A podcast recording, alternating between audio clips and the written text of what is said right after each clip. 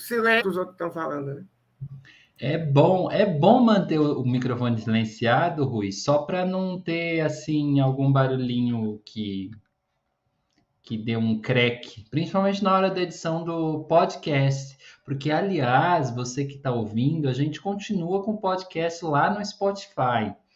O editor sou eu. Eu tô assim louco da vida fazendo um monte de coisa. Sabe aquela sensação de que você faz coisa, faz coisa e ainda não faz o suficiente? Tô nesse momento da vida meu caro, minha cara. E é por isso que hoje a gente vai falar de um filme que vai para outro lugar que não é esse mundo de fazer e fazer e fazer coisas. É o Avatar. Eu tô louco para mudar para Pandora e tô louco para ouvir o que, que o Fernando, o Vitor e o nosso convidado Rui têm a falar. Então, bom dia, boa tarde, boa noite, Planeta Galáxia. Esse é o Obsessões, é o podcast dos Sessões. Bem-vindos, bem-vindas e bem-vindes, sobretudo no filme de hoje, em que as criaturas não têm gênero em Pandora, meu amor.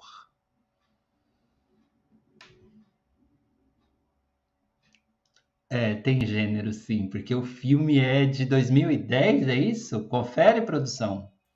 Acho que 11, não é? 9. 9, tá aí. 2009. Bingo. Então, Vitor, vamos ficar com a, com a posição do Vitor, né? 2009, que eu acho que ele tá certo mesmo. Filme do James Cameron.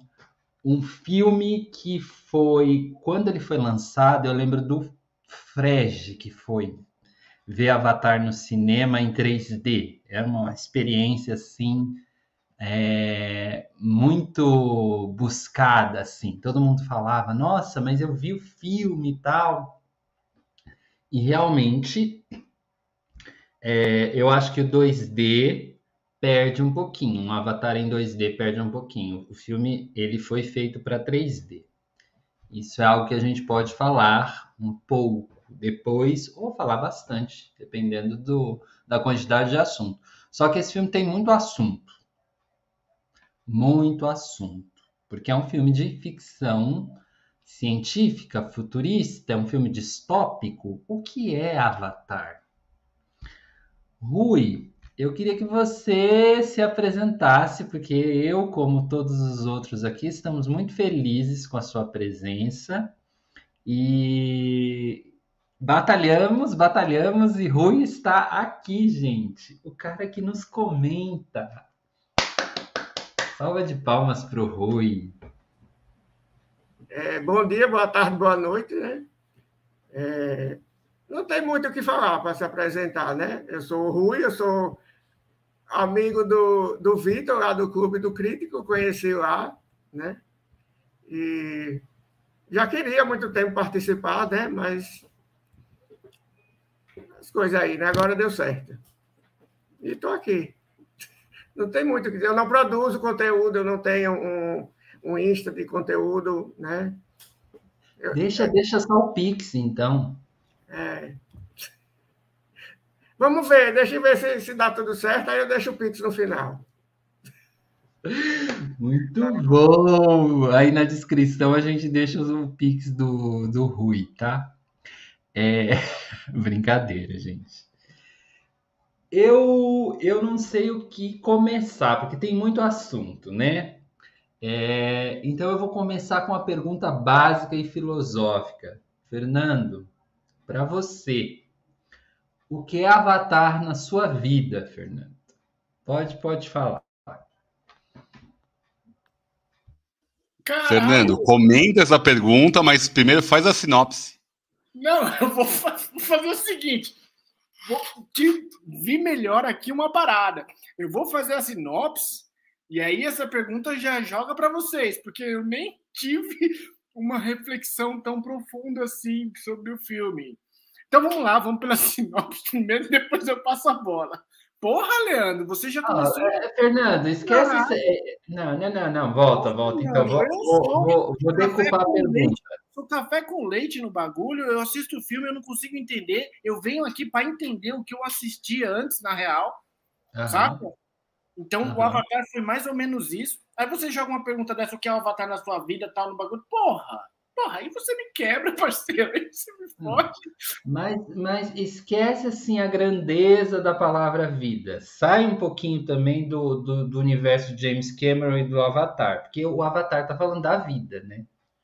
É. Mas, feito essa parte, lê a sinopse e depois se vira para responder, Fernando. Você é bom nisso.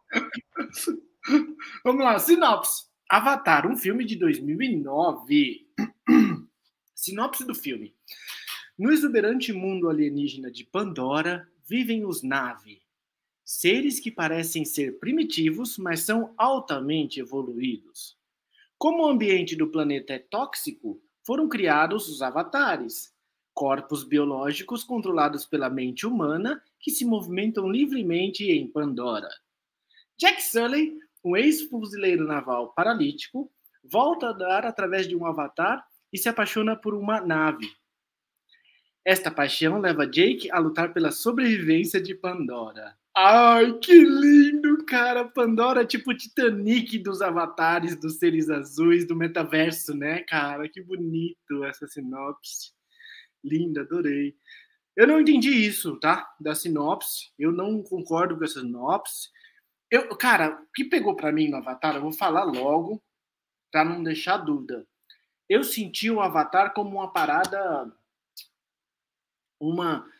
Sabe o tema do, do, do do pós-colonialismo, assim, aquele lance da modernidade, dos imperialismos.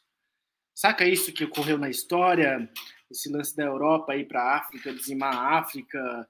É, eu vi um pouco isso, os portugueses no Brasil, saca isso? Tipo, povos ditos culturalmente superiores que praticaram o Holocausto e foram espalhar a civilização, tá ligado? Eu vi muito, eu fiz muito essa leitura no Avatar. De alguma forma, acho que foi a coisa que mais bateu para mim, assim, menos do que qualquer outra coisa mais, assim, sabe? Então, eu não tinha entendido que eles, é... para mim, eu achava que eles estavam lá mesmo na, em Pandora, tá ligado? Eu só vi que era só avatares agora na sinopse que eu li. eu não tinha pegado essa parte, mas tudo bem. Mas o, o tema mais importante que surgiu do filme para mim foi o lance do domínio, da hegemonia, da, da submissão de uma cultura tida como inferior, né, pelos caras que estão lá atrás da extração do minério.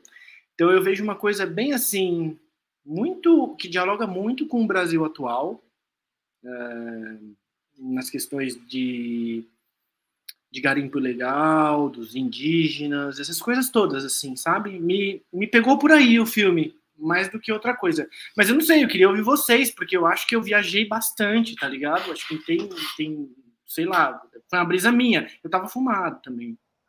É, Rui e Vitor, vocês curtiram o comentário do Fernando? Faz assim, o dedinho. Então agora comenta. Então, é, o Fernando já falou tudo, o episódio pode se encerrar agora, porque o filme se limita a isso aí. O filme não tem muita profundidade, não tem muita coisa para. E é isso aí, é o colonialismo, ele já falou. Bom dia, boa tarde, boa noite, até o próximo episódio. Né? É. O, o Rui. Não, não é verdade.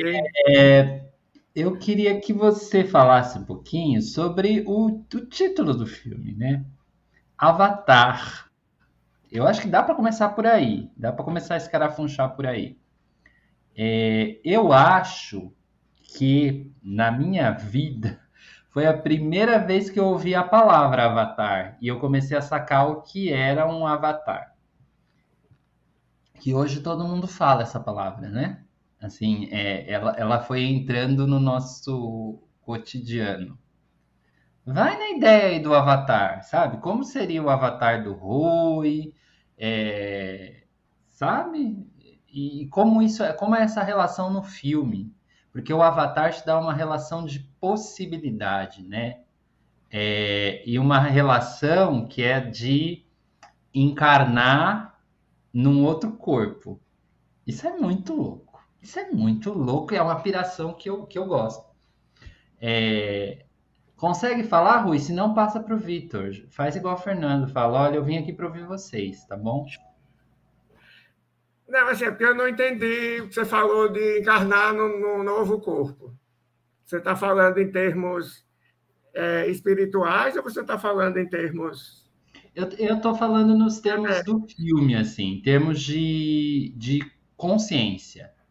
Porque ele, ele coloca uma consciência que pode se desvincular de um corpo e encarnar, eu usei essa palavra, encarnar em outro, né? Que é isso que faz o Jake. Esse, esse é, é, é, a grande, é a grande ideia do filme, né? É, já que eu não posso ter pernas, eu ponho a minha consciência num corpo que possa correr e ter pernas. Que é o, é o exemplo que ele dá ali. Nesse sentido, eu estou desligando um pouco da religião, embora, embora o, o termo avatar, para mim, ele, ele depois de um tempo, ele vem do hinduísmo, né? É um termo hindu, que é assim: os deuses encarnavam em homens ou animais. Esses homens ou animais, avatares. Então, Vishnu encarnava, Krishna encarnava, e aí daí é o termo avatar assim mais antigo que eu conheço, né? Por conta de depois comecei, acho que eu comecei a praticar yoga mais ou menos aí 2010, 2009, quando o filme foi foi lançado. Isso é uma coisa que, que dialoga com a religião, você não está errado. Porque a gente não sabe o que é consciência, né? A gente não sabe o que é vida, a gente não sabe o que é espírito.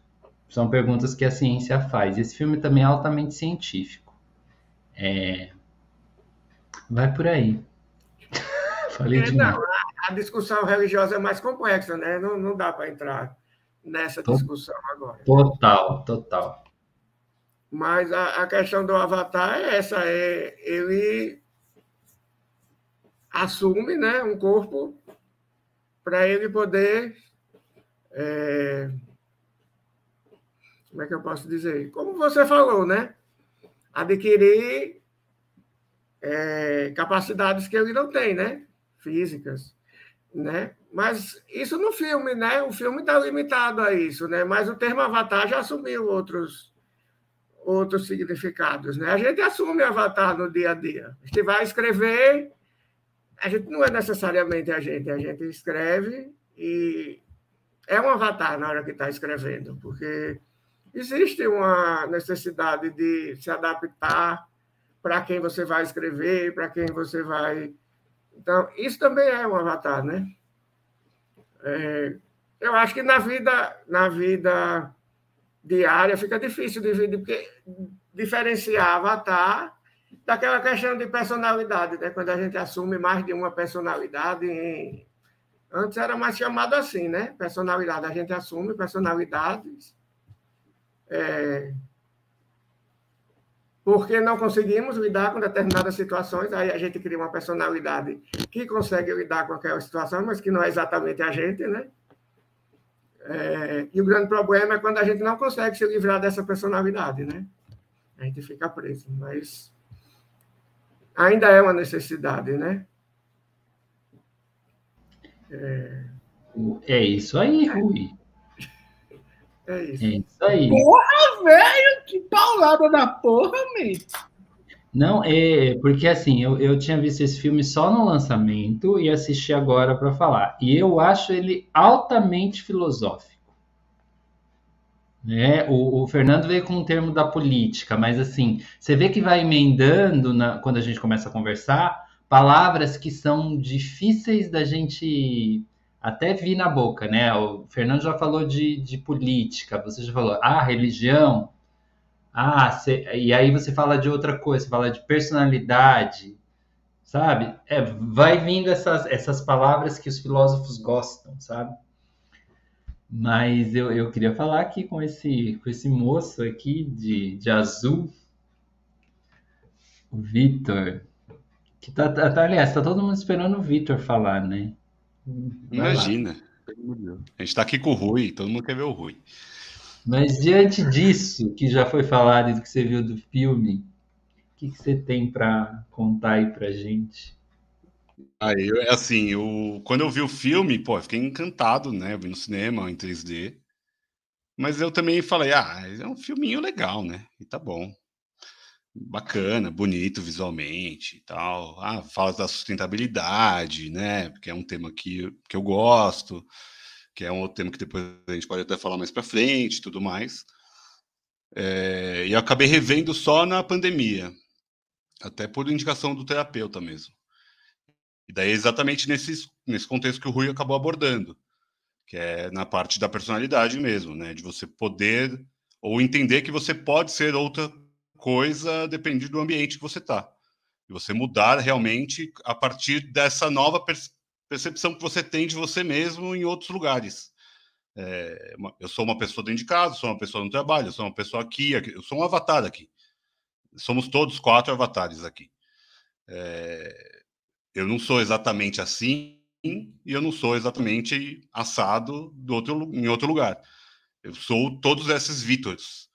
Então, eu acho esse, esse contexto do Avatar, de você assumir outras personalidades, igual o Rui falou, eu acho que é muito legal. É você aceitar que você também não é um só. Por mais que a gente tente seguir uma linha única da vida, de ser da sua personalidade, ah, eu sou isso aqui. Mas você pode fazer adaptações dependendo do seu ambiente. E Avatar tem Pandora, que é um outro ambiente totalmente diferente para o Jake. O Jake é um cara que vem de uma base totalmente é, militar, de um histórico militar super duro, super complexo, super pesado, é, é, perdeu os movimentos da perna, e daí quando ele vai para Pandora, por mais que tenha bobagem, ah, foi pelo amor, tal, e, e, que pode ser encarado uma bobagem, mas pode ser uma realidade. A gente pode se apaixonar por alguém e mudar. É, não mudar totalmente a sua personalidade, você só pode se adaptar. Então eu, eu gosto muito dessa visão do filme. Para mim é, é, é, é, por aí que o filme me pega, além do visual, porque eu acho que o visual ainda é, é absurdo, é incrível o que a gente vê na tela. Por mais que eu acho que em 3D é uma outra experiência, mas ainda é muito bonito. É um filme de 2009, tem 12 anos, né, 13 anos já, e a gente tem expectativa do, do, do novo, né, do Avatar 2 neste final de ano imagina o que eles não vão fazer da, agora.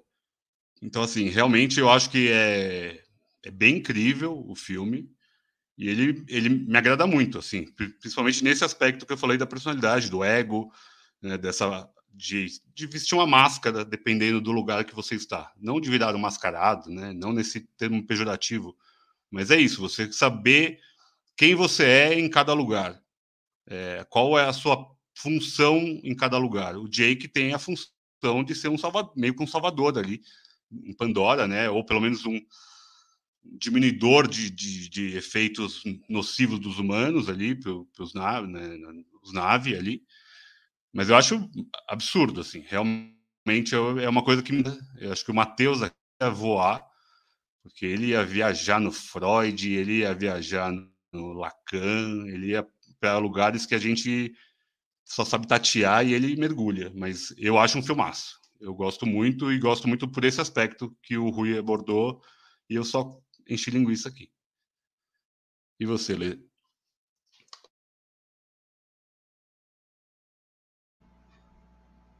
Nossa, eu, eu gostei muito do filme no lançamento. Gostei muito e porque eu acho que realmente era uma coisa que eu não tinha visto ainda. Eu, eu vi um ineditismo no Avatar, na direção do James Cameron, é, da gente se acostumando em ver o cinema 3D, porque era era bem legal e ainda é bem legal, né? Você você ter a possibilidade de ir num cinema e ver em 3D, na época se falava até que isso seria a salvação do, do espaço, do cinema, né? Esse tipo de, de tecnologia. E hoje ainda se fala, né, que o cinema é como esse lugar da experiência e a experiência que foi ver Avatar no cinema. Eu lembro de sair assim arrebatado. Nossa, vi uma coisa muito legal. Tanto que na época o filme era muito cotado para ganhar prêmios e tal, e sobretudo o Oscar, né? E ele foi perdendo prêmio atrás de prêmio no Oscar, porque naquele ano também teve Guerra ao Terror, né?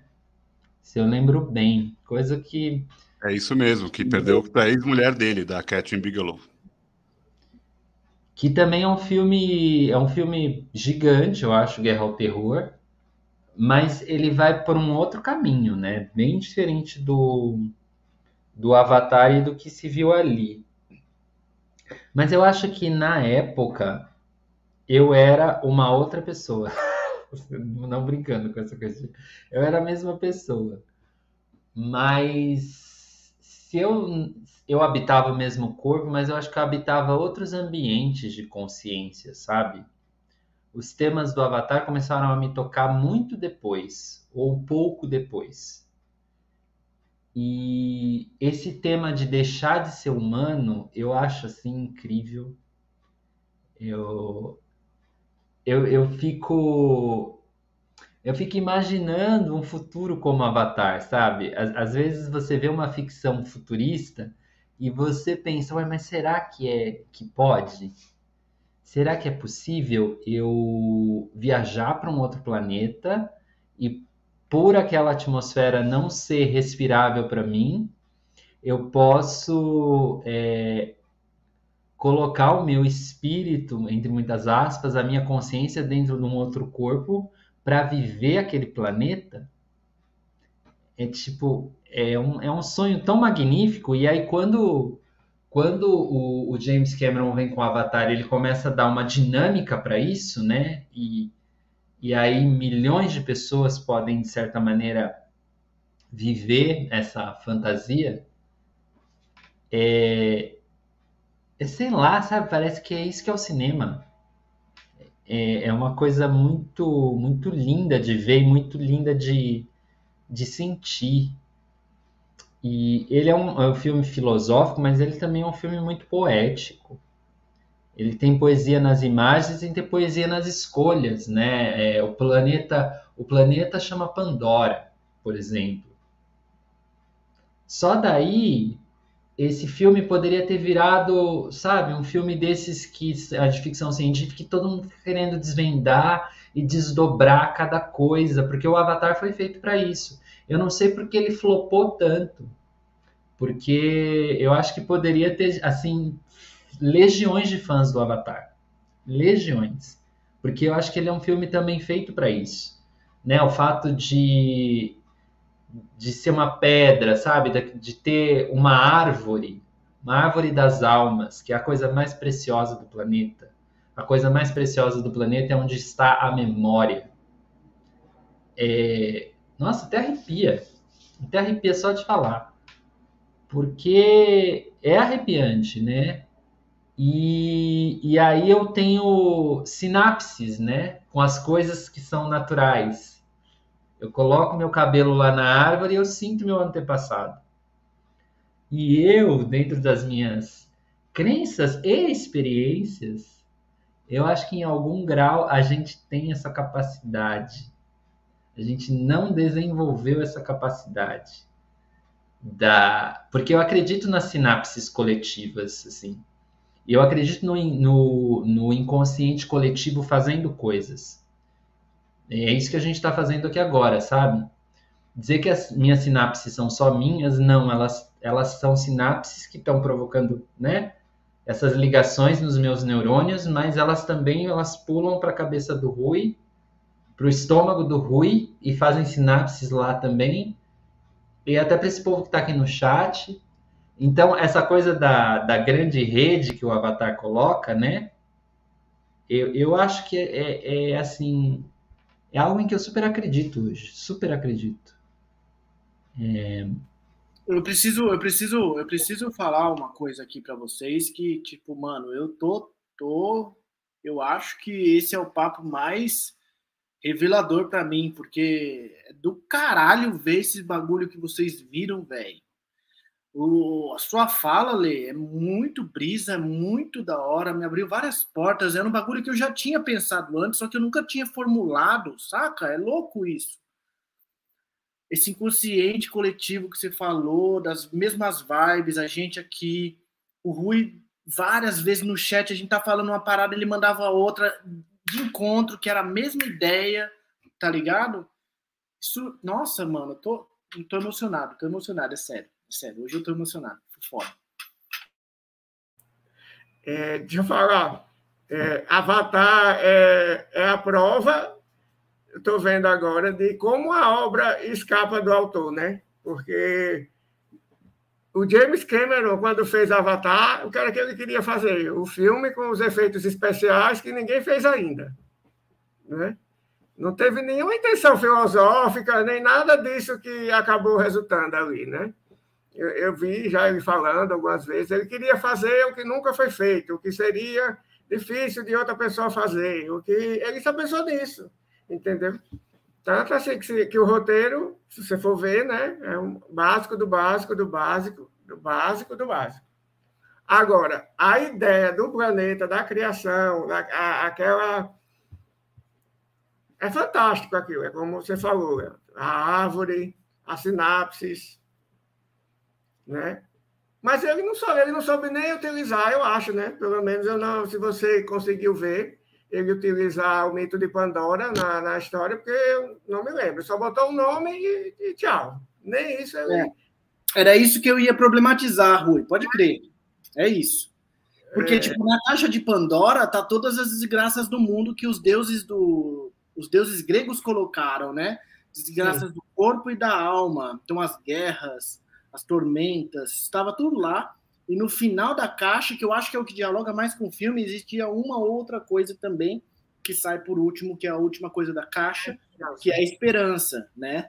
E acho que aí nesse ponto o filme tipo acerta, porque é um, termina termina bem. Eu achei que tipo se a gente for olhar para a realidade humana hoje, a, as nossas caixas de Pandora não têm a esperança, a gente ainda não, não achou muita esperança, tá ligado? Mas no Sim. filme acho que fica bem. Acho que até. Nossa, fala aí, fala aí. Não, deixa eu dizer então. Aí o Leandro falou da sinapse, está tudo lá, mas eu não sei se ele pensou nisso, né? E eu concordo totalmente, porque as pessoas não se dão conta que basta você pensar que você está gerando energia que está indo para outra pessoa, para outra pessoa, para outra pessoa. As pessoas pensam que pensar não é nada.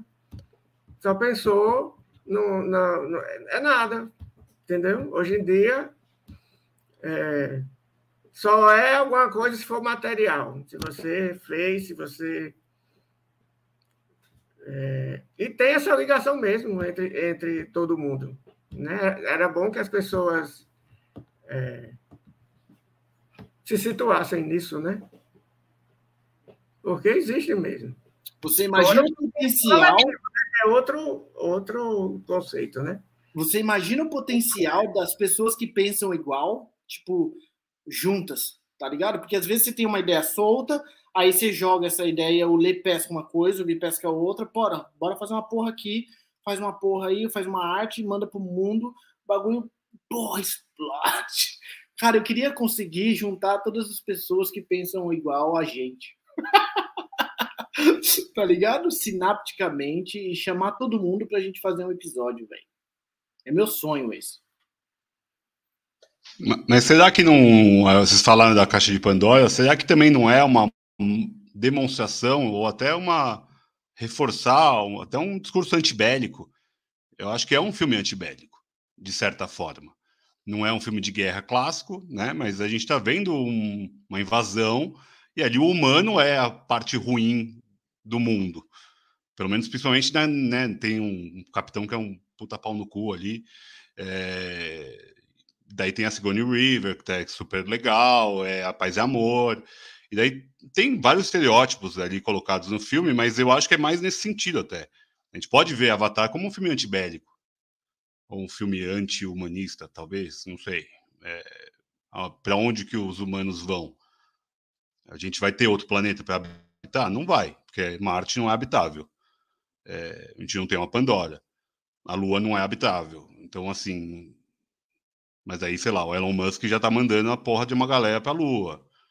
é, acho que também dá para pensar nessa lógica de um filme de ficção científica, mas também um filme humanista sobre a humanidade, principalmente quando você vai abordar a parte da sustentabilidade, igual vocês estão falando aí, não só da parte né, das energias, mas também de respeitar a natureza. Eu acho que por esse caminho o filme também é muito bem é, não, é, não é nada novo, não é nada inventivo, mas ele passa uma baita mensagem boa.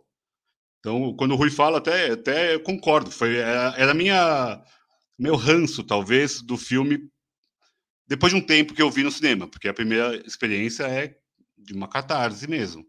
Sair do cinema realmente embasbacado. Só que depois vai ficando aquele, né? Ah, é um filme com um roteiro medíocre, é só mesmo visual e tudo mais. E acho que é legal a gente estar tá falando sobre esse monte de coisas para recolocar o filme em pauta, porque vem o 2, e eu, e eu sinto que o 2 tem um receio do pessoal. As pessoas têm receio, falar, ah, mas não tem, não tinha nem roteiro bom no primeiro, vai ter no segundo, vai fazer o quê agora? E, e pelo menos, por mais que talvez não tenha sido realmente a tentativa do James Cameron de fazer um filme grandioso é, na temática, no roteiro, mas olha para onde a gente está indo aqui e tem muito mais coisas para serem abordadas, eu acho. Então é, é legal a gente ter revisto, até para ver ó, a grandiosidade do filme. Treze anos depois, ele ainda é impactante, é relevante. É, a gente está falando de assuntos que são ainda super atuais. Não é um filme que datou nem em tema, nem em visual. É, pelo contrário, eu acho que é um filme que cresceu até para mim, pelo menos nas minhas vistas depois do, da primeira vez. O que eu acho que perdeu um pouco do, do, hype, igual o Lê falou, é a maior bilheteria da história, né? Quase 3 bilhões de bilheteria até hoje. É, então, assim, teve uma grande relevância. Claro que é, foi uma mudança também do cinema, ele mudou o cinema, e dá para a gente falar isso, porque ele criou toda essa tecnologia. Ele criou a tecnologia para fazer um filme. Então, a mudança de todo o parque tecnológico, todo o parque de exibição dos cinemas, teve que ser mudado por Avatar. Então, o que o James Cameron fez é gigantesco. Pode até a gente pode até levar para o lado negativo. Muitas cidades menores talvez não tenham conseguido chegar nisso. É um filme exclusivista, é um filme elitista. Dá para a gente ir por esse lado problematizando também. Só que é um cara que mudou o cinema mudou a forma de fazer cinema. O que eu acho que não foi, não aconteceu é o uso do 3D da mesma forma. Ninguém conseguiu, ninguém ou quase ninguém ou pouquíssimo se fez o 3D. As pessoas até ficaram com ranço do 3D. Ah, é incomoda, óculos é ruim. Aí ah, se eu uso óculos, igual o Rui, uso óculos e tem que colocar outro óculos em cima, é horroroso. Então, assim, tem, tem algumas coisas que é, não foram pensadas, ou foram pensadas, mas não tinham como ser feitas. Tanto que a perspectiva para esse 2 seria fazer um 3D sem óculos. Só que ele não conseguiu que o todo mundo comprasse. O cinema mudou em 13 anos. O cinema local físico, né? A gente não consegue, ele não conseguiria mudar todo o parque de novo, tecnologia, o som, porque o som do filme é absurdo, né? A gente ouve aquele num Dolby incrível, é, é um negócio espantoso de arrepiar. É, falando, eu, eu arrepio, mas eu vendo Avatar também. É, porque a, a, grandeza, a complexidade daquela composição sonora, é, dos sons, da, do, da imagem. Então, é um cara muito à frente do tempo dele. Ele fez vários grandes filmes, Titanic é outro gigantesco, Exterminador do Futuro 2 a gente até já comentou aqui no podcast, o 2, mas um o Rui gosta muito, né, Rui? É, mas o James Cameron tem outros grandes filmes, mas ele é um cara megalomaníaco, né? Dá para perceber isso. Porque o cara está trabalhando 13 anos num segundo filme e agora vai ser todo dentro da água. Imagina a beleza que não vai ser dentro da água de Pandora. Então, assim, vai, vai ser, acho que vai ser uma grande, uma nova grande experiência cinematográfica. Daí, sobre roteiro e tudo mais, não, não sei. A gente vai ter que ver. Mas visualmente é, é claro que vai ser absurdo. Mas acho que a gente vai abordar a parte da sustentabilidade. O Lê começou a tatear né, essa coisa da energia, das sinapses. Acho que dá para mergulhar mais um pouquinho, Lê. É, acho que sim, acho que sim. Mas é, ainda falando do aspecto técnico, é, é impressionante o peso, né? A gente falou do Miyazaki uns tempos, né? Que o Miyazaki trabalha com os pesos das figuras. Eu, eu, fico, eu fico impressionado porque, se não me engano, na época ali são, são realmente assim pessoas, né? Atrizes, atores ali se movendo para fazer aquele, aquela performance e um corpo que tem peso, tem textura, né? Aquela, a, as criaturas, ou sei lá, os seres, os seres de Pandora, eles são fortes, né? E você percebe isso no jeito de caminhar, assim, ele conseguiu passar isso. Você fala, nossa, que povo forte, né? Que povo que povo de bons movimentos, vamos, sei lá se é essa palavra assim, tão diferente de uma humanidade, né? Parece que é o que a humanidade quer ser, né? A gente quer ser alto, a gente quer ser forte, a gente quer ser ágil, né? A gente quer ser valente e destemido e bonito, sabe? Tá tudo ali no Avatar. Voltou lá, é a, é a, é a voltando lá na, no hinduísmo, né? A encarnação do, do próprio Deus. E aí, eu até mandei essa semana, né? Mandei uma foto do, do Shiva no grupo, porque Shiva é azul, né? Muitas fotos do Shiva, essa mãozinha assim, né? A perna e uma figura azul. Aí eu falei, é, bebeu em, bebeu em muitas fontes mesmo. E aí, é, é, não sei, eu acho, eu acho que é legal também não desenvolver. Eu, eu, eu acho que, que é legal também carregar de muitas referências, porque eu acho que isso tem a ver com cultura pop. A cultura pop não dá nome aos bois e ela não. E ela não. Talvez não. Não sei, não, não, não descreva tanto as fontes. Mas elas estão todas lá, né? Estão todas lá. Então dá para você pirar que é um rolê de. Ali são, são deuses hindus sabe? Que estão, sei lá, naquela árvore que pode ser a árvore Bodhi, que está lá no hinduísmo também. Então, eu acho que sempre essas ficções bebem no Oriente, né? E aí, beber no Oriente da Índia eu acho um pouco inteligente, mas sei lá o que, que James Cameron pensou, se ele sabe de tudo isso. Entra na problemática do Rui. E a questão da, da sustentabilidade, eu acho que tem um rolê disso, Vitor, de que o, o, planeta Terra parece que não é mais habitável ali ou coisa do tipo, né? Mas eu gosto mais da ideia de um pós ainda, que você já estava falando, sabe? Que é o pós-humanismo, o transhumanismo, que são assuntos que estão ali. Né? O pós-humano eu acho uma coisa super século XXI, né? Que Assim, a gente precisa de outros corpos para sobreviver. A gente precisa de virar mesmo androides mutantes e, e essa outra definição do corpo também me interessa bastante. É, a questão da sustentabilidade ali dentro, eu não sei nem falar direito, sabe? A questão do, do, do meio ambiente. Lógico que você percebe que o povo de Pandora enxerga a terra deles de uma outra maneira, né? Eles, eles olham para o planeta onde eles vivem. Talvez a gente tenha deixado de olhar e de cuidar para o planeta do qual a gente vive, né? Achando que. Ui, saiu. Tá chato, Rui? Volta. Não, ele caiu, ele caiu.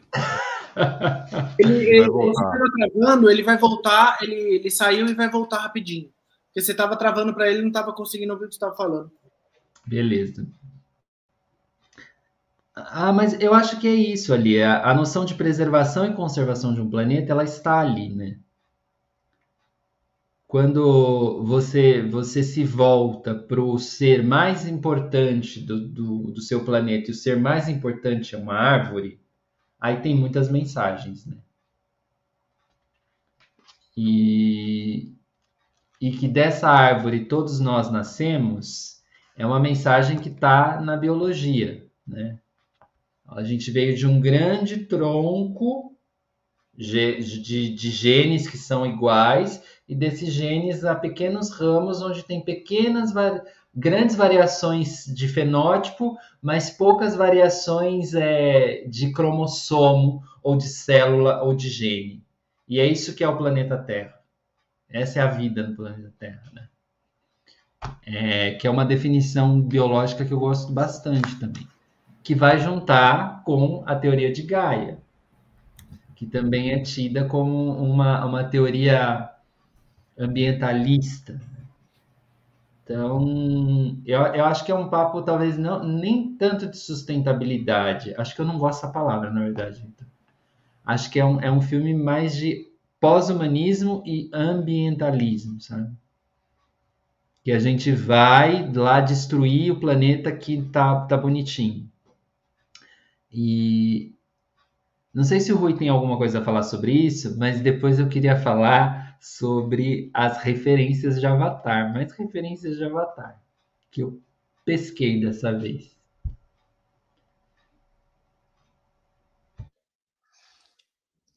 Rui, você está conseguindo ouvir bem? Tá tudo certo? Ih, tá mais ou menos? Tá bom. Mais ou menos. Mas sabe por que eu queria falar das referências? Que eu não sei se vocês repararam que a gente comentou aqui o, o Planeta Fantástico, né? Aquela animação dos anos 70 do Lilu, acho que é Lilu o nome do, do diretor animador. Cara, tem muita semelhança. Tem ou não tem, Brasil? A gente comentou, não chegou a gravar, mas é, é tipo. Você fala, gente, até, até as figuras são um pouco parecidas. Eu não sei se estou viajando, se eu tenho pouca memória do Planeta Fantástico, mas eu falei, nossa, olha aí como a vida é, não é, Fernando? Cara, essa parada aí, como a vida é. eu tive essa brisa aí, Lê. É, me veio o Planeta Fantástico do, acho que é do Lalu, uma coisa assim, René, René, René Lalu, uma coisa assim. 73 tá no MUBI. Quem não assistiu, assista, é bom pra caramba. É, para mim teve isso. Eu fiz correlação também, não sei se vocês lembram, do jogador número 1. Um. Sabe por quê? Porque, tipo assim, o Jake é um cara paralítico. Ele é paralítico ele não, as pernas não funcionam e tal. E ali quando ele se pluga no bagulho, ele vai para um lugar em que o universo ele é um cara fodão, né? Enquanto no plano real ele é um bosta, né? Ele é um militarzinho ali que sobrou e pegaram para fazer uma experiência ali para ajudar o, o negócio, entendeu? É, então me veio jogador número um, me veio no lance da consciência que você estava falando, Lê, me veio um monte de episódio de Black Mirror, assim, sabe? No Black Mirror eu acho que a consciência, você coloca aquele negocinho na cabeça, assim, ela pega a sua consciência, é a sua identidade, todas as suas memórias e joga dentro de um lugar, de um tal de metaverso, e ali você consegue ter o episódio de San Junipero, que é muito isso, né? As mulheres estão praticamente numa cama, só que elas vivem no universo que elas escolheram viver, o universo digital, que é uma espécie ali de uma realidade aumentada, criada, etc. Entendeu? Então eu vi Black Mirror em Avatar, eu vi Jogador Número 1 um em Avatar, eu vi Planeta Fantástico, eu vi todo um debate com, com o tema que o Vi estava levantando, de, de como a sociedade humana, nós, nós somos é, um, um, uma humanidade materialista, né? Porque a gente está atrás de um minério, é um minério super importante e a gente precisa extrair esse minério desse desse outro território para porque esse minério para a gente é muito valioso. Isso é muito os portugueses atrás do ouro brasileiro, do ouro espanhol, né, do ouro ali da, da América Central e tal, daqui da América Latina, inclusive. É, é muito essa filosofia que está por trás, assim, para mim também. Bateu isso. Então, bateu várias relações. É, Eu acho que o Avatar popularizou a palavra Avatar, que ficou muito mais fácil depois de Avatar você entender o que é um Avatar, porque para mim era só um boneco. Eu nem chamava de Avatar, eu chamava de boneco. Alguém ligava, tipo, perguntava alguma coisa, vai lá, clica no boneco, sei lá, e, e dá um ok, fala comigo, tá ligado? Aí você clica no boneco e fala comigo. Então, acho que tem é, o Avatar. Hoje, agora, eu percebo isso com vocês aqui, que, tipo, esse filme tem um, tem um tamanho muito maior do que eu tinha pensado, tá ligado? Pelo que o Vi falou, pelo que o Rui falou, pelo que você falou, eu, eu não tinha visto filme desse tamanho, assim, sabe? É, acho que tem várias histórias, vários personagens legais. A Neytiri, Neytiri, a, a menina lá, né? A azulzinha, ela é ótima. Ela, na primeira cena em que ela aparece, ela já manda o papo pro Jake. Mano, você nem devia estar tá aqui, esses bichos nem deveriam ter morrido. Cala a boca, fala baixo, tipo, você cagou no rolê todo chegou aí todo, toda com brisa torta e a gente teve que matar os bichos para te salvar, seu otário. Então é outra filosofia que o Jake nem estava ligado é, e já mostra o estranhamento, né? Que a cultura do Jake ali que ele está no começo, ele não tinha pegado e a, a, partir desse momento ele vai se aculturando. Me lembrei de uma outra relação que posso, pode ser feita, que é uma relação talvez bastante esdrúxula, mas que mostra uma parte, é, porque o Jake, o processo do Jake é um processo de aculturamento por uma outra cultura. Ele acaba encampando uma outra cultura e defendendo essa cultura com a própria vida. Ele se torna um, um deles, né, um nave. Se torna um nave.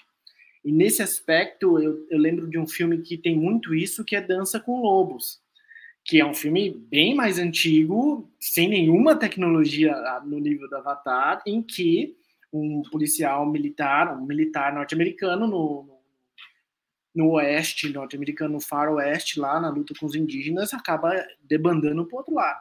E a história tá repleta desses caras, tá ligado? Dos caras que entram como certos espiões para é, corroer o sistema do outro por dentro e acabam se, se apaixonando pela ideologia. Acho que isso que aconteceu um pouco com, com o Jake, assim.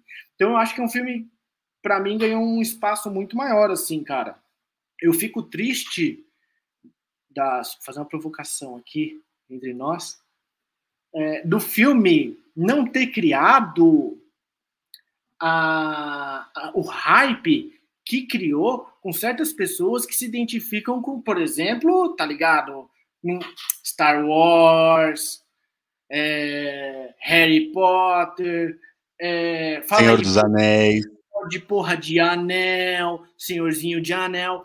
Senhorzinho de Anel não tem nada disso, é rasteiro, é um bagulho que nem transcende. Agora, Avatar, mano, tem tudo isso que a gente falou.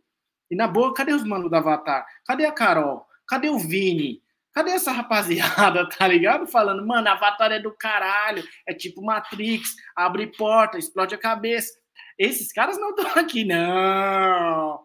Então eu acho que isso é péssimo, entendeu, velho? Isso é péssimo. Avatar deveria ter feito escola e não esses outros filminhos que tem por aí, que vocês ficam aí colocando aí para fuder comigo e com o Vitor que não gosta desses filmes e a gente ser cancelado nas redes sociais. Pronto, falei. Essa Globo não mostra, porra. Pode falar. Quer se pronunciar, Rui? Pode falar. Fale. É, é inegável a, a, as inovações tecnológicas que a Avatar trouxe, entendeu? Mudou o cinema do mesmo jeito que ele fez em Titanic, do, jeito, do mesmo jeito que ele fez em Exterminador 2, apesar do 1 ser extremamente melhor do que o 2, né? Enfim.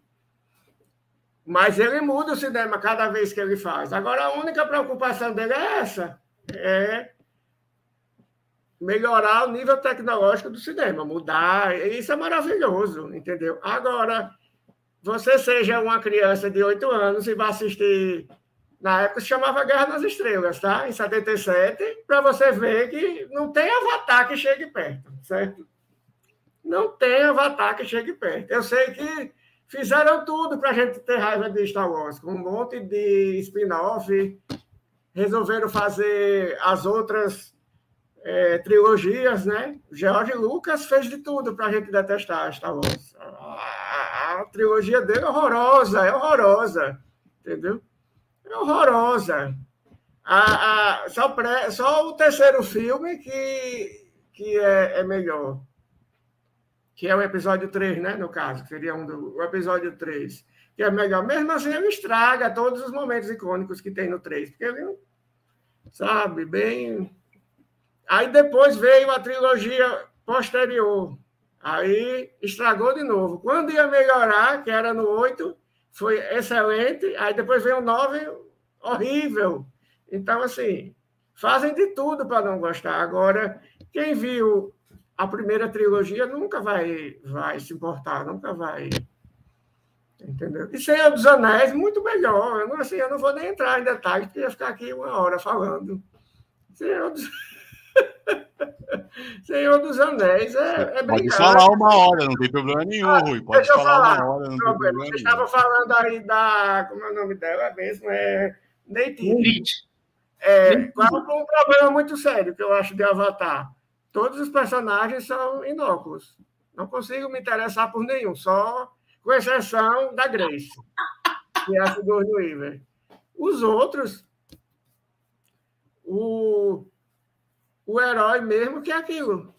Que homem mais sem sal, mais sem graça, mais sem nada, sem propósito, sem nada. O, o ator, ele, ele é, precisa de mais recursos, aquele ator. Eu já vi outros filmes com ele, ele realmente é. E assim, não tem um desenvolvimento, não tem nada. É, o, os vilões são aqueles vilões preto no branco, aquela coisa. Não ouvem, não, só querem destruir, só... não tem um personagem carismático, não tem uma pessoa que, por mais que os naves né, sejam bem definidos, né? É, plasticamente, né, falando tudo. Mas a gente não se apega aos personagens. Você pega o Senhor dos Anéis, tem não sei quantos personagens que você se apega, que você. Fora tudo, no Senhor dos Anéis não vou nem falar. Tem a criação de linguagem, de mundos. De... Pior Rui falando, é um filme que não tem alívios cômicos, né? É. Colocando Star Wars, por exemplo, e o Avatar, para comparar né? É, não tem, é, não tem um R2D2. O Senhor dos Anéis. Podia ter. né? Podia ter um R2D2 assim, algo que que quebrasse um pouco assim. É, é, é verdade, é uma falha, é uma falha de no aspecto cultura pop, é uma falha você não ter esse tipo de personagem no filme, né? Mas eu acho que a língua é da hora. A língua do Avatar é uma. Porra, mano, quando os caras começam a falar, o cara tá lá, ele vai interromper, ele. Porra, aquela língua ali, você fala, caralho, esse mano é líder pra caralho, velho. Esse cara é o dono do rolê todo, ele é o dono do morro, ele é o frente, entendeu? Você vê isso porque o cara tá falando na língua deles lá. Mas eu acho que. É, é, é, que não dá para competir, não é, dá para competir. Quando, quando, quando o, o Rui fala do, do Guerra nas Estrelas dos anos 70, não dá para competir, gente. Qual, qual, qual personagem vai ser mais, carim, mais carismático que o Chewbacca? Não, não vai ter. Já não vai, não vai, não vai. Não é, dá, não dá. Eu, eu acho a comparação até meio eu, eu não sei porque eu acho que poderia ter criado um hype, poderia ter criado seguidores, mas eu acho que é exatamente o que o Rui falou. E eu acho que em relação à estética também do, do filme, não é uma estética que você deseja ter, sabe? Assim, é, o R2G2, o, o C3PO, eles são, como é que eu vou dizer? São colecionáveis, saca? É, tô falando, tô, são colecionáveis, né? O, sei lá, o Z3PO e o Oscar que o Vitor tem ali.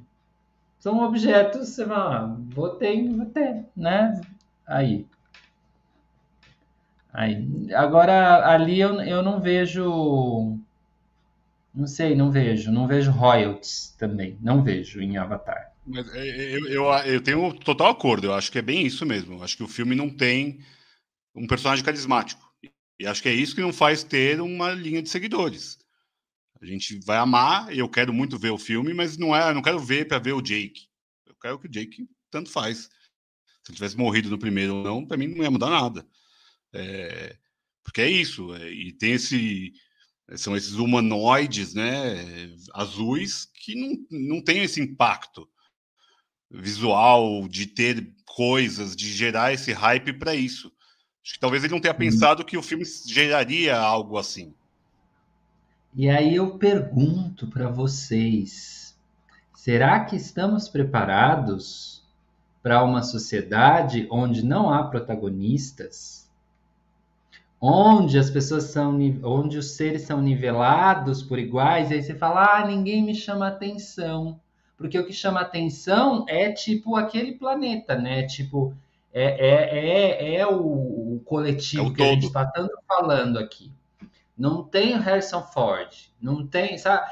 É, não sei, não sei se porque o filme é, ele, ele é pós-humanista, né? Ele, ele tem uma, uma coisa de, de negar as coisas da humanidade. Não estou dizendo que ele é melhor que Star Wars, melhor que Senhor dos Anéis, porque aí também é gosto pessoal. Vamos dizer que é gosto. Alguns chamam questão de gosto. É, nas minhas, eu acho que talvez seja questão de princípio. Mas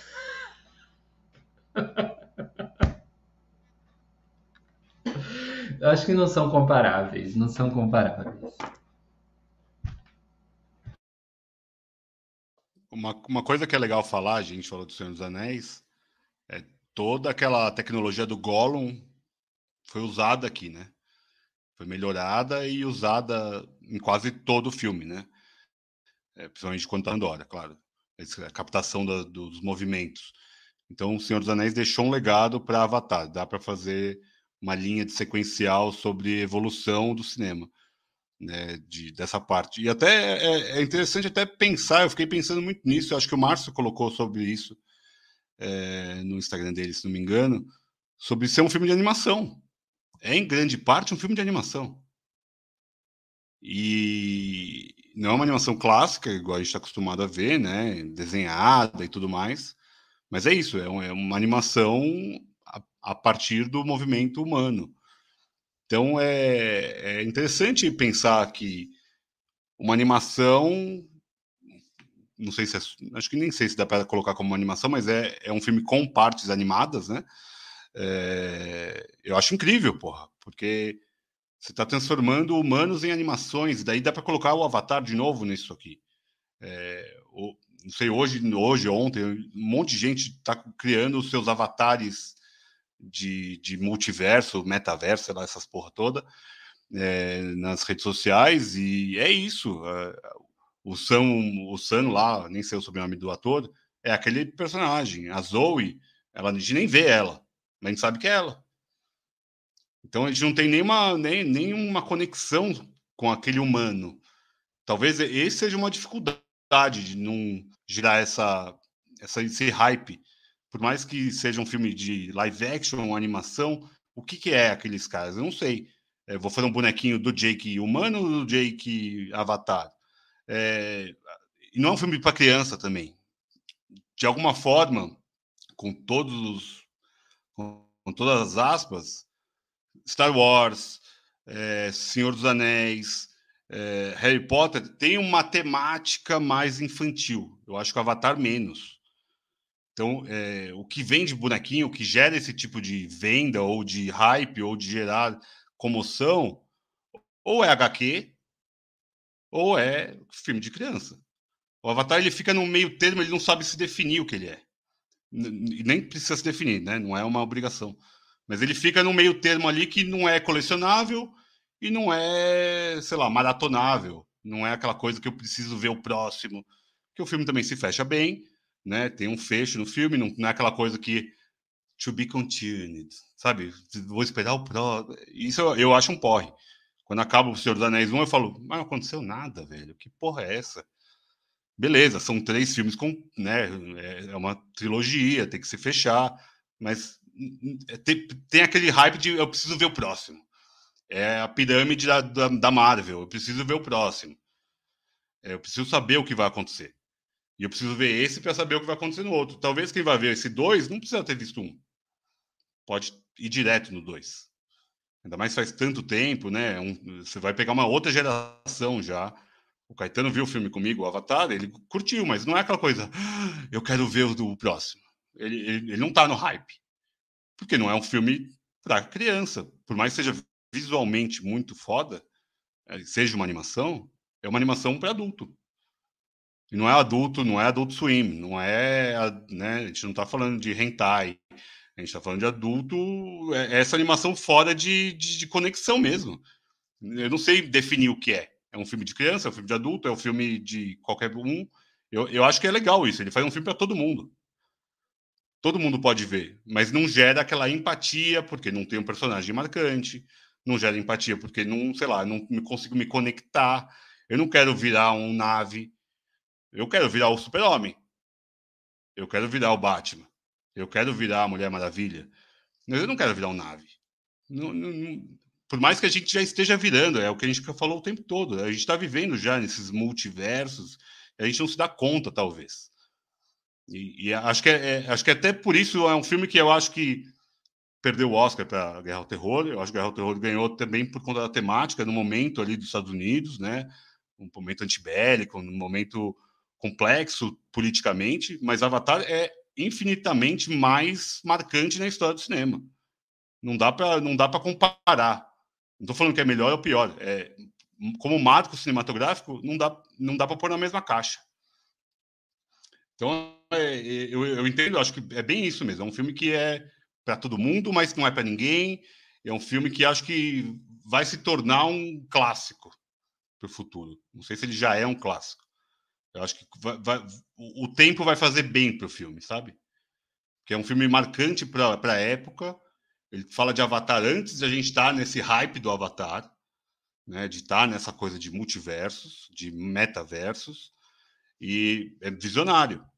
Então eu acho que é um filme que talvez os próximos percam um pouco a força, porque o grande, o primeiro grande impacto já foi. Né? Já foi é, a tecnologia, é um filme diferente, é um filme visualmente absurdo, as cores de, de Pandora são incríveis, é, acho que eu nunca vi cores tão lindas em um filme.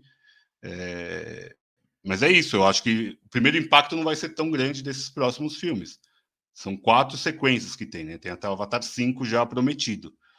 Então não sei se vai se virar mesmo uma quintologia, uma, sei lá, uma pentalogia marcante ou não. Mas o primeiro, para mim, é realmente um marco cinematográfico. Pô, louco você falar isso aí, Vi. Porque eu, eu tenho acordo com o que você disse, cara. Vai ser, vai ser histórico. Eu acho que vai ser difícil criar. Porque, tipo assim, o Avatar não tem um roteiro muito né, profundo. Basicamente é, é, meio que político mesmo, né? Tipo, é, nós queremos o que vocês têm, nós vamos tomar a base da força. Esse é o roteiro do filme. Eu acho que vai ser difícil criar, do ponto de vista do roteiro, alguma coisa, sabe? Tipo, um pouco mais diferente que pegue as pessoas como o Avatar 1 pegou.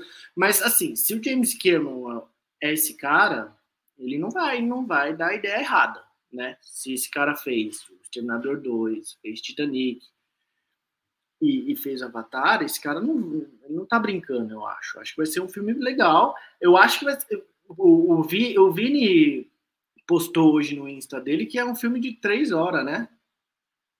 O Avatar 2 já é um filme de três horas e pouco. Eu acho que é um. Aí, aí o cara já começa a, sei, querer estender demais os conceitos, tá ligado? Porque ficar 3 horas e 40 minutos sentado na porra do cinema.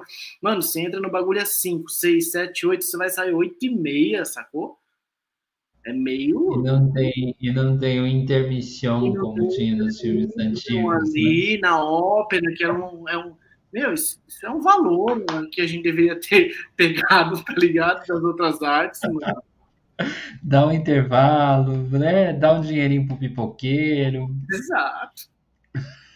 É, ô, Vitor, o melhor de tudo isso que você falou aí é ver você defendendo o filme de fantasia, porque normalmente eu só vejo você falando muito mal.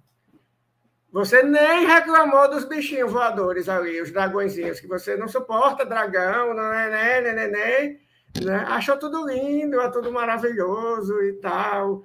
Mas sabe por quê? Porque é animação, como você já falou, né? Quando é animação, você tem um, um... Não reclamou dos dragõezinhos, não são dragões, né? São meio dinossauros, meio é, a suspensão da realidade, né? Acho que a animação dá essa permissão e eu acho que é, tem que ser assim, para mim, pelo menos. a fantasia captar... dá. A fantasia dá também. Agora, as pessoas têm resistência. É, né? aqueles animaizinhos voadores me lembraram muito do Viva, né? É, do Coco, né? A animação da Pixar. Que são essas ancestralidades que se conectam. A gente tem um conector. É, também tem essa conexão, claro, o filme Viva é depois, né? O Coco é depois. Mas eu achei. É, para mim é isso. Eu só consigo me conectar porque é uma animação. É, se a gente pensar, o Lê falou do Miyazaki, você vê aqueles heróis e tudo mais. O Miyazaki tem um monte disso, né? Tem até aqui, ó. O Sem Face. O Sem Face, já pensou o Sem Face num live action? Ia ficar horroroso. Ia ser ridículo, ia ser vergonhoso. Como para mim é, é o, os bichão lá, voador do, de qualquer uma dessas animações, desses filmes que a gente falou, Senhor dos Anéis e tudo mais. Para mim não conecta. Mas é, é por isso, porque ele fica datado também. Como é animação, o filme não fica datado. É um filme de 2000, sei lá, é, são poucos anos depois do Senhor dos Anéis, sei lá, oito anos por aí. É um filme que não ficou datado. O Senhor dos Anéis, para mim, visualmente é datado. É, então é, é a animação. Um papo aí de datação. Hum. O, que é, mas... o que vocês acham do cinema 3D? Então, em geral, eu acho é, desnecessário, né? Acho que resolveram adotar para poder ter um ingresso mais caro e, e, ganhar mais. Mas, em geral, eu acho, desnecessário, acho desnecessário são pouquíssimos os filmes que realmente, pelo menos que eu vi, né, que usam o 3D com precisão, com realmente senso. Os outros é assim, jogar uma coisa na tela, é, voar uma coisa para a tela, para fazer uma gracinha e o ingresso custa caro. Né? Eu acho que não não faria tanta falta se não tivesse 3D. Quando eu era criança, eu adorava, quando inventava que ter um. Era, era aqueles óculos de duas cores, não sei se vocês já viram falar. Né? Aí ia para o cinema, era, uma, era né? é divertido e tal, mas hoje em dia a gente vê que é só comércio, marketing, né? Não... Mas eu queria fazer uma parte nisso aí que o Rui falou, porque eu acho que, tipo, é, é isso que ele falou, só que eu, eu vejo, tipo, uma, uma tentativa. Sabe esse lance de, tipo. Beleza, se a gente fosse ver Avatar 2 hoje no cinema, a gente talvez não teria a experiência que deveria ter. Mas talvez porque os recursos tecnológicos de, tipo, visuais mesmo, os óculos, né, que são necessários para você assistir um filme 3D, também não estejam à disposição ainda. Acho que pode evoluir para isso. Acho que, no, acho que as coisas estão caminhando para aí. Se está tudo migrando para o tal do metaverso, em uma hora a gente vai ter que colocar um, um óculos para a gente ter uma interação maior com, com uma obra ou com, com, com o cinema, no nosso caso. Eu acho que as coisas caminham por aí. Eu gosto, eu acho que vale. Não, não conheço nada de cinema 3D que tenha me chamado a atenção. Então, até agora, tudo que foi feito é isso que o Rui falou, é porcaria mesmo.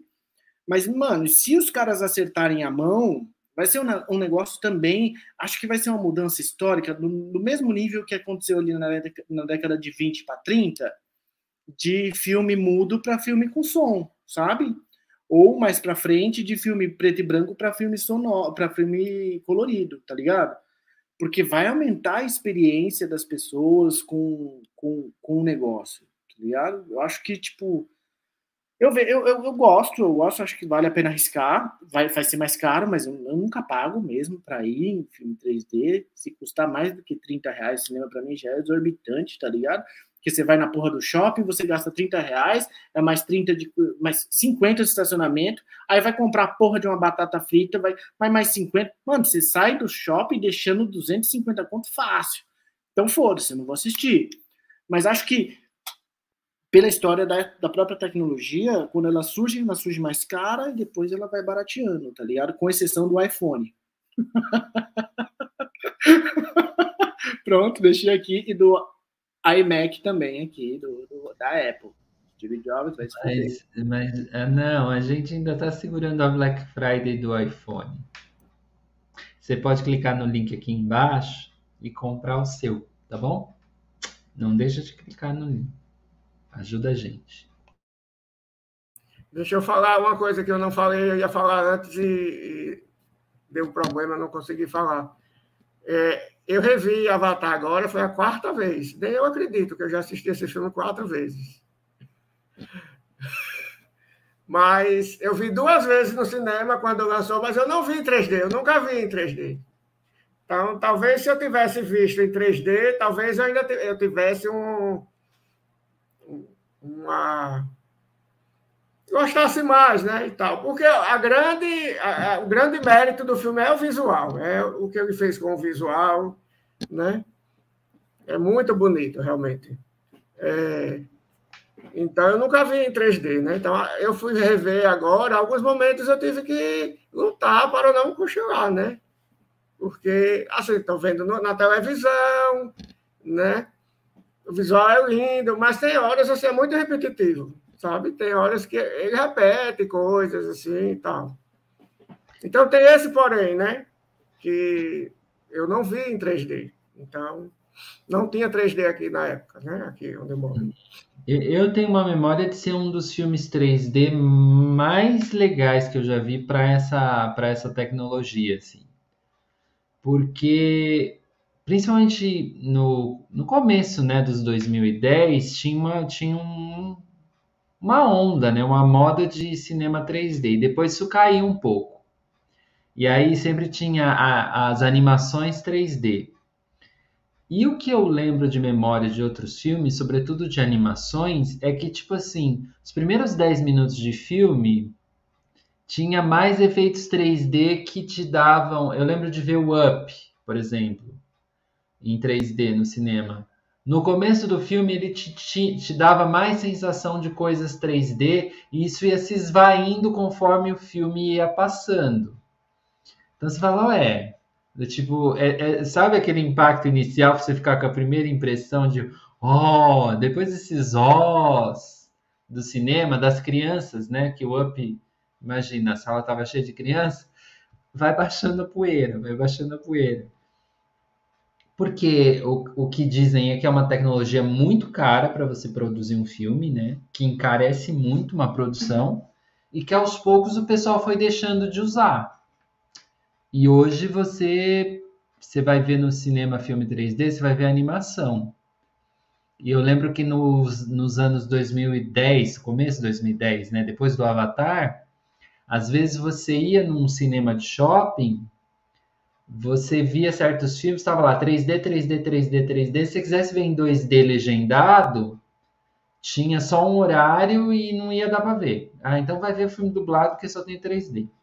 E aí entra essa questão do, do comércio que o Rui falou também, porque o, o, o que que acontece? O cinema 3D era mais caro para uma sala que é absolutamente igual dá um óculos porcaria na mão do pessoal e em vez de, né, sei lá, em vez na época de em vez de 15 cobra 32. Mais ou menos isso. É, uma época que o cinema era era era ainda um pouco, ah, já era caro, mas não era tão caro quanto hoje, né? Hoje ainda eu acho que, que o cinema encareceu muito, muito de sei lá, no pós-pandemia, para trazer uma, uma memória recente. Mas é isso, vamos para o top. Vocês querem falar mais alguma coisa? Que a gente vai emendar esse tema 3D. E filmes 3D é o grande top da semana. E cada um vai falar um, tá bom, né? Um filme 3D. Se eu ficar por último, eu sei que eu vou me lascar, mas então eu vou primeiro, porque eu estou aqui apresentando? Não. Eu vou seguir a regra, pessoal. Que a, a regra é clara e eu não vou cometer essa falta. Eu vou começar com o Rui, que é nosso convidado, né? Para ninguém roubar o filme dele. Rui, um filme 3D que você recomenda. Uma pena porque dificilmente a pessoa vai ver em 3D, né? Ela teve a oportunidade do cinema. Mas um filme que você gostou e que você viu em 3D. É, eu posso recomendar um filme que foi em 3D, mas eu não vi em 3D? Ou tem que ser um que eu vi em 3D? Faça a sua justificativa. Então, é porque eu não vi em 3D, né? Mas. Porque aí eu teria que analisar, era o 3D, né? Mas assim, então eu vou dizer dois: o que eu não vi em 3D e o que eu vi em 3D, certo? O que eu não vi em 3D, mas que eu recomendo muito, muito, muito, muito, é As Aventuras de Pi, do Ang Lee. Que é um filme muito, muito bonito. A temática, tudo, tudo, tudo. É... E o que eu vi em 3D, que eu acho que teve o melhor uso de 3D, né? porque eu não vi o. Um dos melhores usos, pelo menos, eu não vi Avatar, né? É o Cabré do, do Scorsese. Que, na verdade, é um filme que eu não gosto muito. Mas o 3D é, assim, de. Preciso, preciso mesmo. Assim, é inacreditável.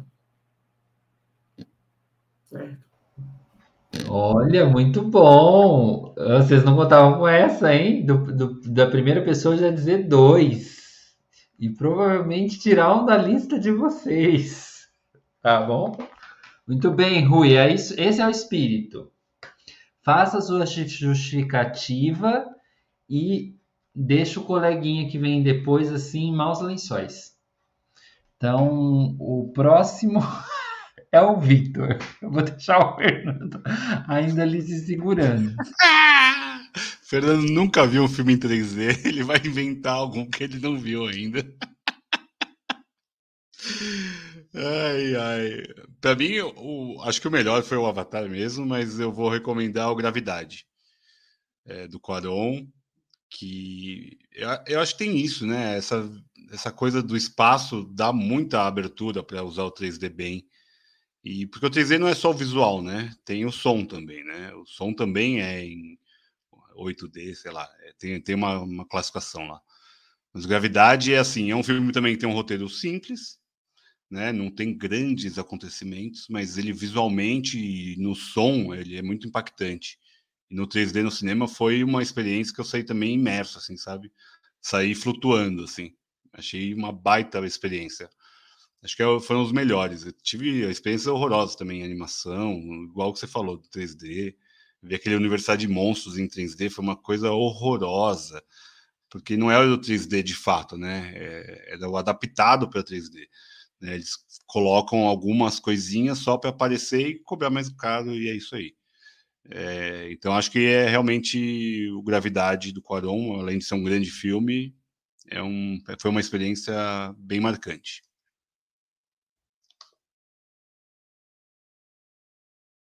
E, e todo mundo estava esperando, claro, a indicação do Fernando.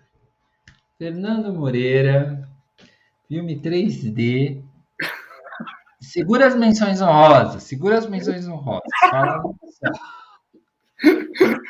ah, gente, eu, eu, eu, já disse aqui que eu, eu nunca pude pagar para assistir um cinema 3D. É, sinto muito, nunca fui no cinema. Mas eu, só uma coisa antes: o 3D em si, se a gente pegar aquele óculos e colocar e assistir na televisão, tipo na Netflix, não rola.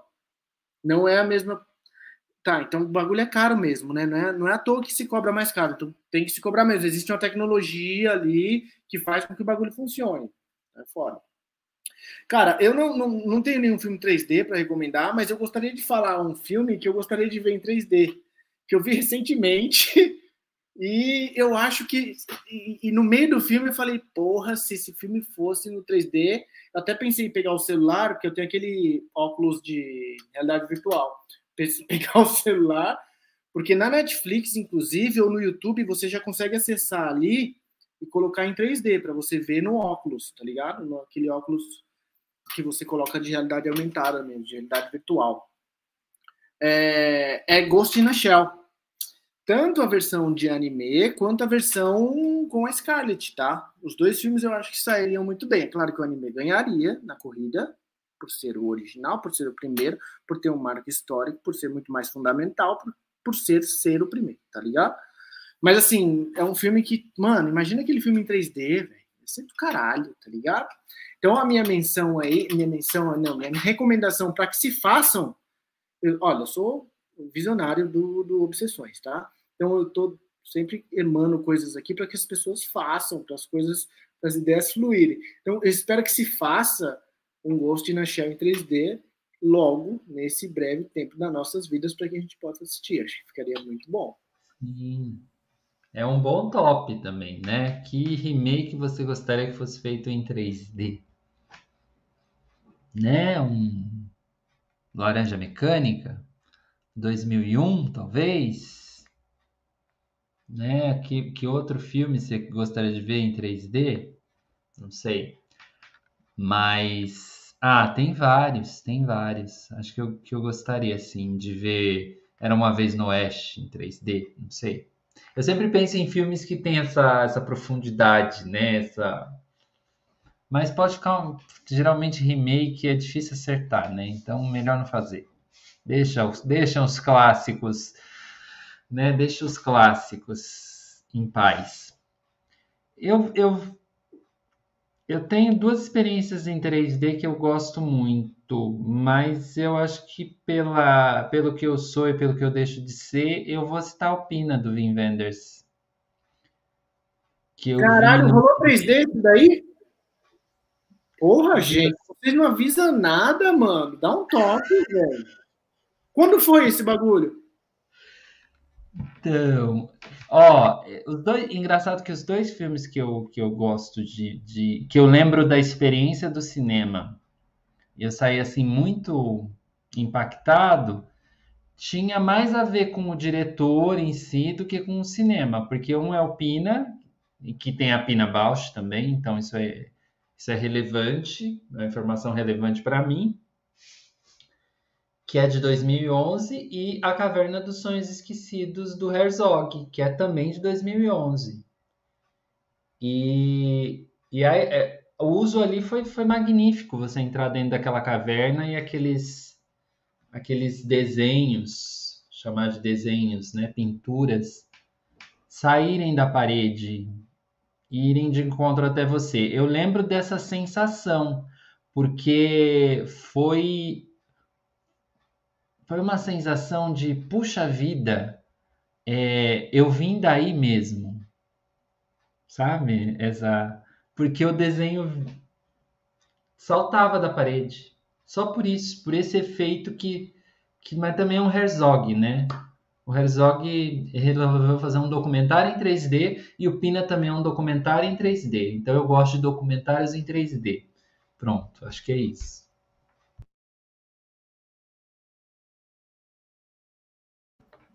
Menções honrosas, filmes que você gostaria que, que fossem, que você vislumbraria em 3D. Aliás, já que estou falando de Pina Bausch, vou mostrar aqui. Ah, eu não podia não falar da Pina, né?